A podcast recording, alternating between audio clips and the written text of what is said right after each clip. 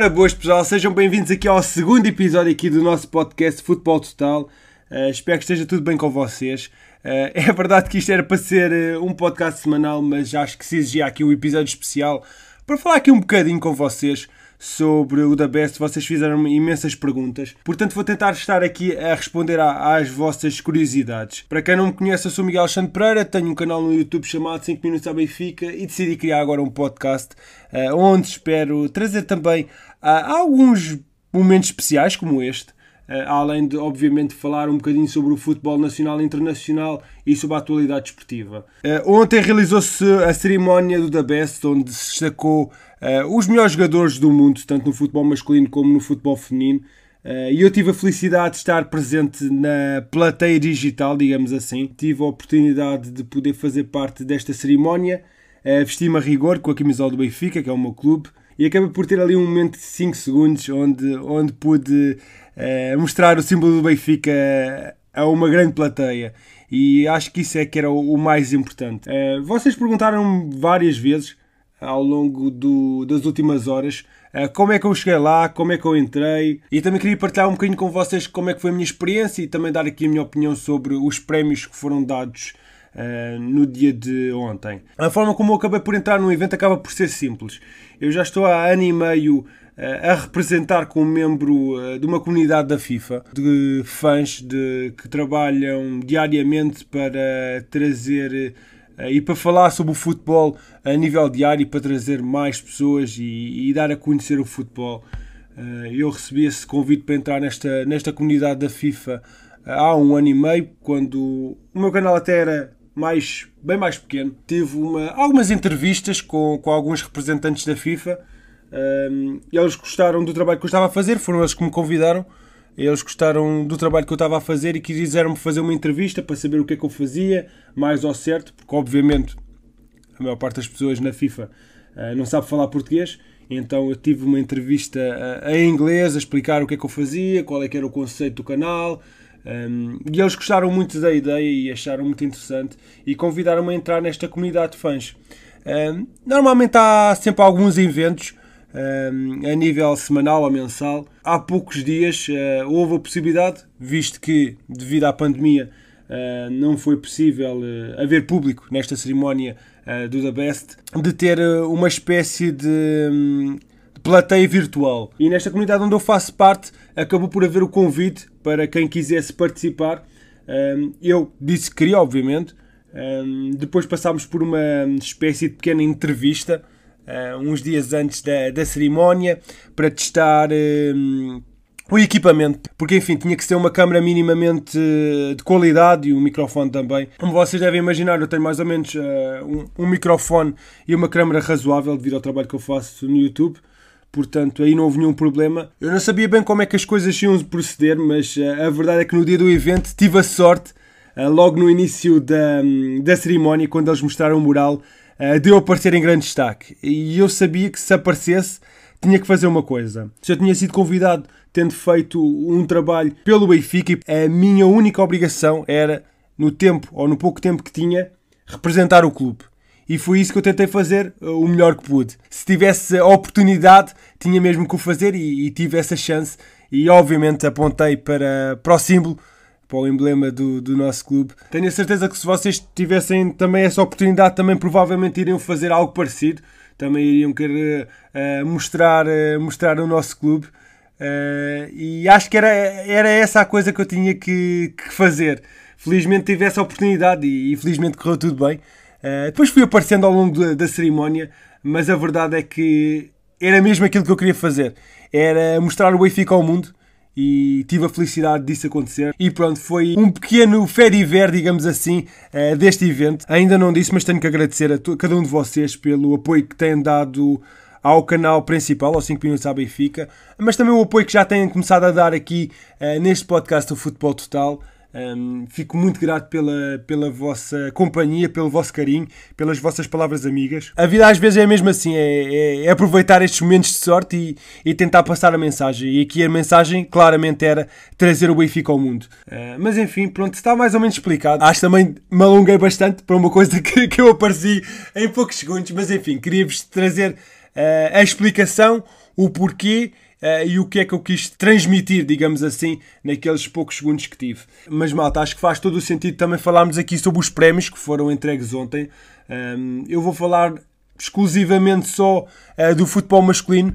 Eu, apesar de acompanhar o futebol feminino uh, por parte do Benfica, uh, não acompanho muito o futebol feminino a nível mundial. Portanto, não quero dar aqui nenhuma bacurada nem dizer nenhuma imprecisão.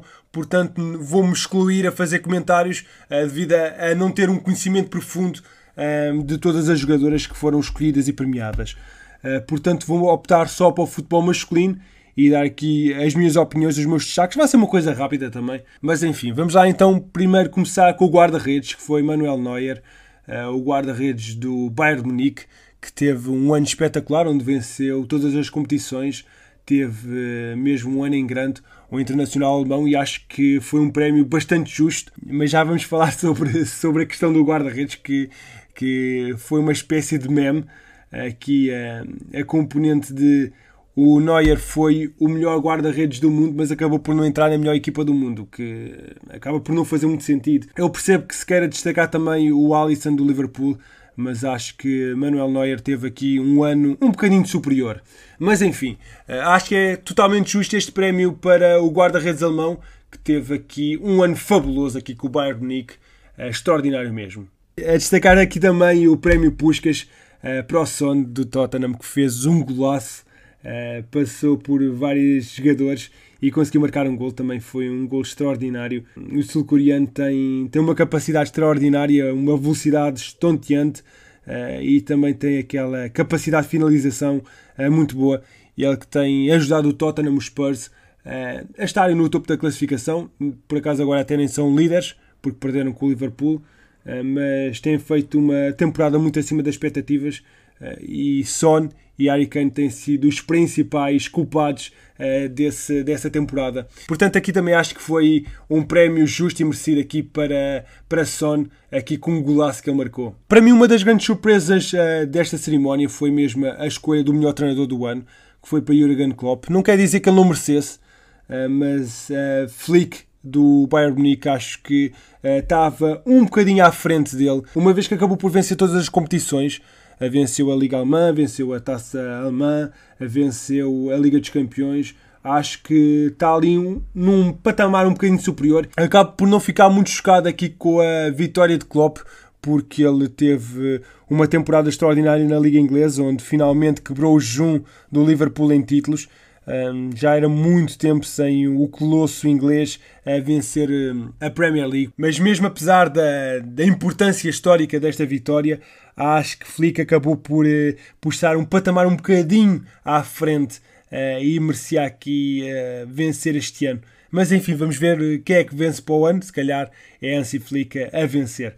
vamos prosseguir aqui para a equipa do ano, onde temos ali a questão do, do guarda-redes do Alisson Becker ser, ser escolhido em vez do Manuel Neuer, que levanta aqui também algumas questões, mas é, como eu expliquei, acho que, que era para dar destaque aos dois guarda-redes. Há aqui também as ausências de Neymar e Mbappé, é, que também estiveram uma temporada extraordinária, é, chegaram à final da Liga dos Campeões, se calhar mereciam ter aqui uma presença, mas enfim, isto tem muito a ver com o cunho pessoal e da forma como se, como se vê as temporadas. Já agora aproveito para dizer qual é que foi o 11 que venceu. Foi Alisson na baliza, Trent Alexander-Arnold, uh, Virgil van Dijk, Sérgio Ramos e Alfonso Davis no quarteto defensivo, Joshua Kimmich, Kevin De Bruyne e Thiago Alcântara no meio campo, Lionel Messi, Robert Lewandowski e Cristiano Ronaldo. Enfim, é uma equipa de super estrelas onde, obviamente, era possível colocar um ou outro jogador, mas uh, são aqui 11 jogadores espetaculares. Uh, obviamente que isto, estes prémios são subjetivos.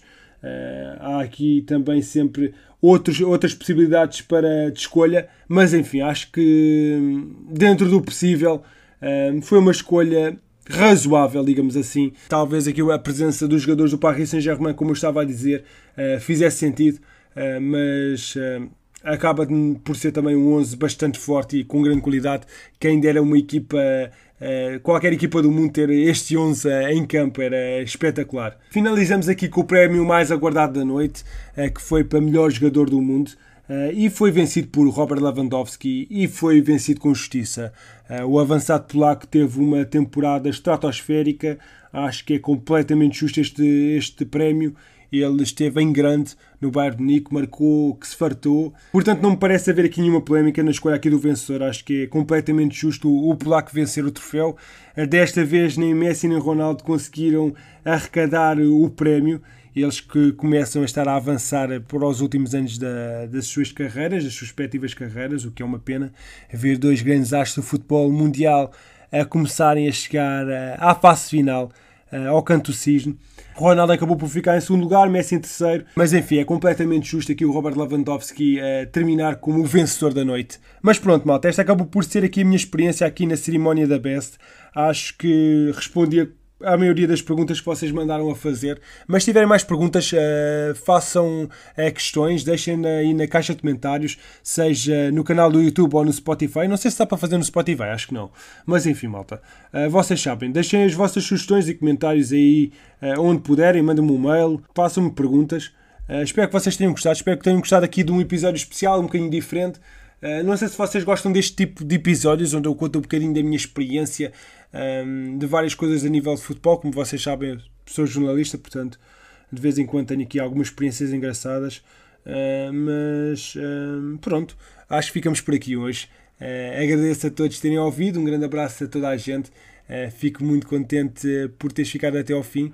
Um grande abraço a ti, saudações esportivas e saudações benfiquistas a todos vocês e vemos no próximo episódio.